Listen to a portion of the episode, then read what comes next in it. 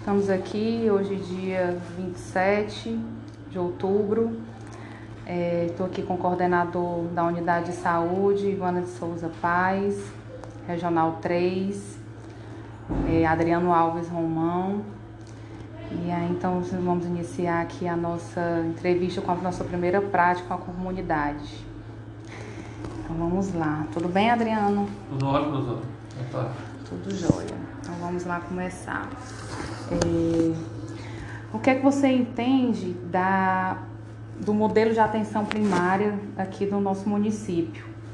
Né? O que, é que você acha que seria adequado para a gente qualificar o nosso modelo de atenção integral à saúde? É, primeiro, primeiro o modelo ele é, ele é eficaz, né? o modelo ele é um modelo que atende às necessidades, né? Os programas eles são todos né, bem estruturados, né, ele tem um objetivo, ele tem uma estruturação boa para se atuar. O problema que falta é, é, os periféricos, é as formas, é as ferramentas para que você possa atingir todos aqueles objetivos dentro da comunidade, dentro de uma população local. O interessante é que não só as ferramentas, mas como as pessoas que atuam, que esse na verdade é o maior desafio do SUS no Brasil, né? Não é nem a questão da estrutura em si, porque o dinheiro, os recursos, eles eles eles podem né, chegar até a, ao programa fim, mas as pessoas devem ser comprometidas e e trabalhar aquilo que é o maior desafio do SUS no Brasil, que é a humanização do atendimento. Esse é o grande desafio né, do programa, dos programas da, da saúde da família, não só no, em Fortaleza, não só no Ceará, mas no Brasil. Então, o modelo ele é copiado em todo o mundo, né? o Brasil é um país continental, então ele atua, tem uma estruturação é, até de infraestrutura tecnológica, né? Hoje em dia nós temos os pontuários eletrônicos que tem tempo real da informação, gera informação para o Ministério todos os dias em tempo real e isso gera recurso para os municípios que atuam dessa forma, é, abrangendo aí a, a, questão da tecnologia. Então, na minha opinião, é justamente o que falta é, é esse investimento correto do recurso e trabalhando aí o humano, que é o principal ferramenta para que nós possamos atingir os objetivos fins e chegar em todas as localidades, em todas as populações locais. Certo. Então, o senhor elencaria então que esse seria o principal desafio desse modelo que nós temos atualmente, sim, sim, a sim. questão da humanização, não é isso? Exato. E qual seria desse modelo atual nossas principais conquistas?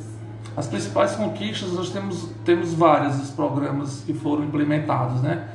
É, falando de, de gestão local, né?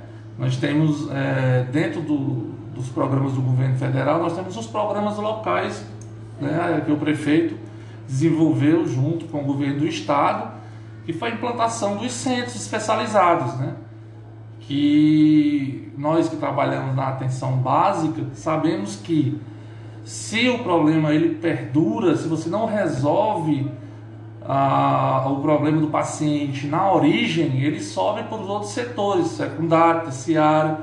E aí o custo é muito maior de que você tratar o paciente na sua base, que é na, na no local, no posto de saúde. Né? Então, essa, essa conquista, essa grande conquista trabalhar os pacientes dentro das suas unidades de saúde trazendo as especialidades para dentro do, da, da população, isso faz com que o problema eles não subam para os outros setores e, consequentemente, temos aí é, pacientes realmente com seus problemas solucionados na base. Que aí, justamente como eu falei, o, o governo ele economiza muito né, nesse trâmite do paciente, não deixar o paciente passar para os outros setores, tratar ele na origem para que ele tenha a sua, a sua cura, a sua doença sanada na base. E isso é uma grande conquista, não só para a população, mas também para é, a economia né, de recursos públicos. Né? Para uma entrevista, hein? Certo, Adriano. E o que é que você acha, na verdade, que seria o nosso sistema de saúde, nosso modelo de saúde, se a gente tivesse como porta de entrada nem, não só a atenção básica, né? Mas também as unidades de pronto atendimento, centros especializados. Como é que você acha que ficaria o nosso modelo de atenção? É, então, como eu havia falado anteriormente, é, quando você descentraliza muito é, a questão dos atendimentos, você perde um, um certo controle é, gerencial desse, desse público, dessas pessoas que, que procuram é, o serviço público de saúde. Como eu falei anteriormente, se você conseguir traçar, trazer essas pessoas para as unidades de saúde, que é a porta de entrada né, para os atendimentos do SUS, e conseguir, de alguma forma, resolver o problema de cada paciente na origem, no bairro, no local onde o posto está centralizado, o governo e a, população teriam um ganho muito grande nesse sentido, porque você não perderia o controle, o governo teria como se planejar é, estratégias de saúde pública, logicamente falando de, de, de atendimentos básicos e, e atendimentos que a unidade de saúde possa resolver ou é, encaminhar para outros, outros tipos de serviço, outro tipo de, de, de, locais e unidades mais especializadas, mas que a estruturação das unidades básicas de saúde eles deveriam ser é, um pouco mais é, evoluída nesse sentido de trazer esses profissionais especializados para estarem atuando junto à população, ou seja, trazer os profissionais até o povo e não o povo é, e até os profissionais, porque descentralizando de forma coletiva você acaba é, é, causando um transtorno muito grande, porque o povo não tem condição de se deslocar. O deslocamento é um fator muito difícil para a população que é pobre, que não tem uma condição financeira boa e, e de pagar transporte até da própria alimentação. Então, é, mapeando essas microáreas, essas regiões, trazendo esse, essa esses equipamentos de saúde para próximo do povo, eu acredito que o ganho vai ser muito, muito melhor. Poderíamos ter um controle muito maior do que acontece dentro de, de cada microárea, de cada região. Quando, repito, quando você descentraliza, logicamente você faz com que a pessoa saia da sua localidade e às vezes se desloque para muito longe. E muitas pessoas não têm condição e às vezes não aderem a esse sistema não gostam até. É, exemplo de muitos exames especializados que nós nas unidades de saúde disponibilizamos como vaga e os pacientes desistem por, por ser distante da sua residência. Serem exames que o paciente passou seis meses aguardando, até um ano, e quando o exame sai é para um local no outro lado da cidade e o paciente acaba aqui desistindo de fazer exame pela distância por não ter recursos para se deslocar, por deslocamento. Então, como eu falei, o pensamento de trazer todos esses equipamentos de saúde junto com os profissionais especializados é que vai fazer com que a nossa saúde melhore, com que a população consiga ter acesso, uma acessibilidade fácil, rápida e efetiva. É assim que os equipamentos públicos devem atuar para que a doença não, não, não venha a ter níveis elevados e acaba, como eu falei anteriormente, o paciente subindo para outros setores e, consequentemente, chegando aí a até fazer cirurgias e, e procedimentos que são muito caros e que poderia ter sido resolvido lá na origem, lá no posto de saúde, lá na base. É, isso é um pensamento. Tá joia. Muito obrigada, Adriano, pelo seu tempo. Aqui quem fala é Lília Fernandes, mestrando da quarta turma da Renasce da Fiocruz. Obrigada. E aqui é Lília Fernandes, mestranda da quarta turma do Renasce pela Fiocruz. E aqui estamos hoje, dia 27 de outubro, com nosso representante usuário do Conselho Local, né, da Unidade de Saúde Ivana Paz, Regional 3, Nabor Rodrigues Brasil. Tudo bem, Nabor? Sim. Ótimo, certo. Então vamos começar aqui a nossa entrevista, tá? É, vamos lá, Nabu. O que é que você entende pelo, pela saúde da família, né? Por esse programa Saúde da Família? Algo meramente importante para a coletividade de modo geral no aspecto do trabalho também no aspecto social. Certo. E o que é que você citaria como vantagem é, e desvantagens desse modelo de atenção, do saúde da família? O modelo é o modelo bem implantado, bem implementado em todo o país, deve também passar por algumas reformulações no sentido de melhor, do melhoramento para o povo de modo geral. Certo. E o que é que você citaria então como, como a vantagem desse modelo? A vantagem. A vantagem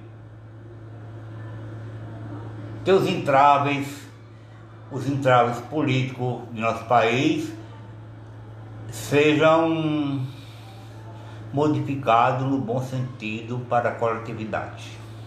Certo. Então, na verdade, esse daí seria a, a desvantagem do modelo seria a, é, questão política, é, não é isso? É, as políticas né, são muito a desejar nesse aspecto que mexe com a saúde. Certo. E de vantagem? De vantagem se vê uma boa vontade por parte de alguns, de alguns agentes. Não digo todos os gestores, mas uma, uma parte tem um bom pensamento que depende da gestão maior. Certo. E como é que o senhor acha que seria esses serviços prestados na comunidade se o município adotasse esse modelo que a gente chama de misto, ou seja, a porta de entrada não seria só a atenção básica, não seria só o posto de saúde, seria as UPAs, seria os centros médicos especializados. Como é que você acha que seria esse serviço se a porta de entrada do sistema fosse de várias formas?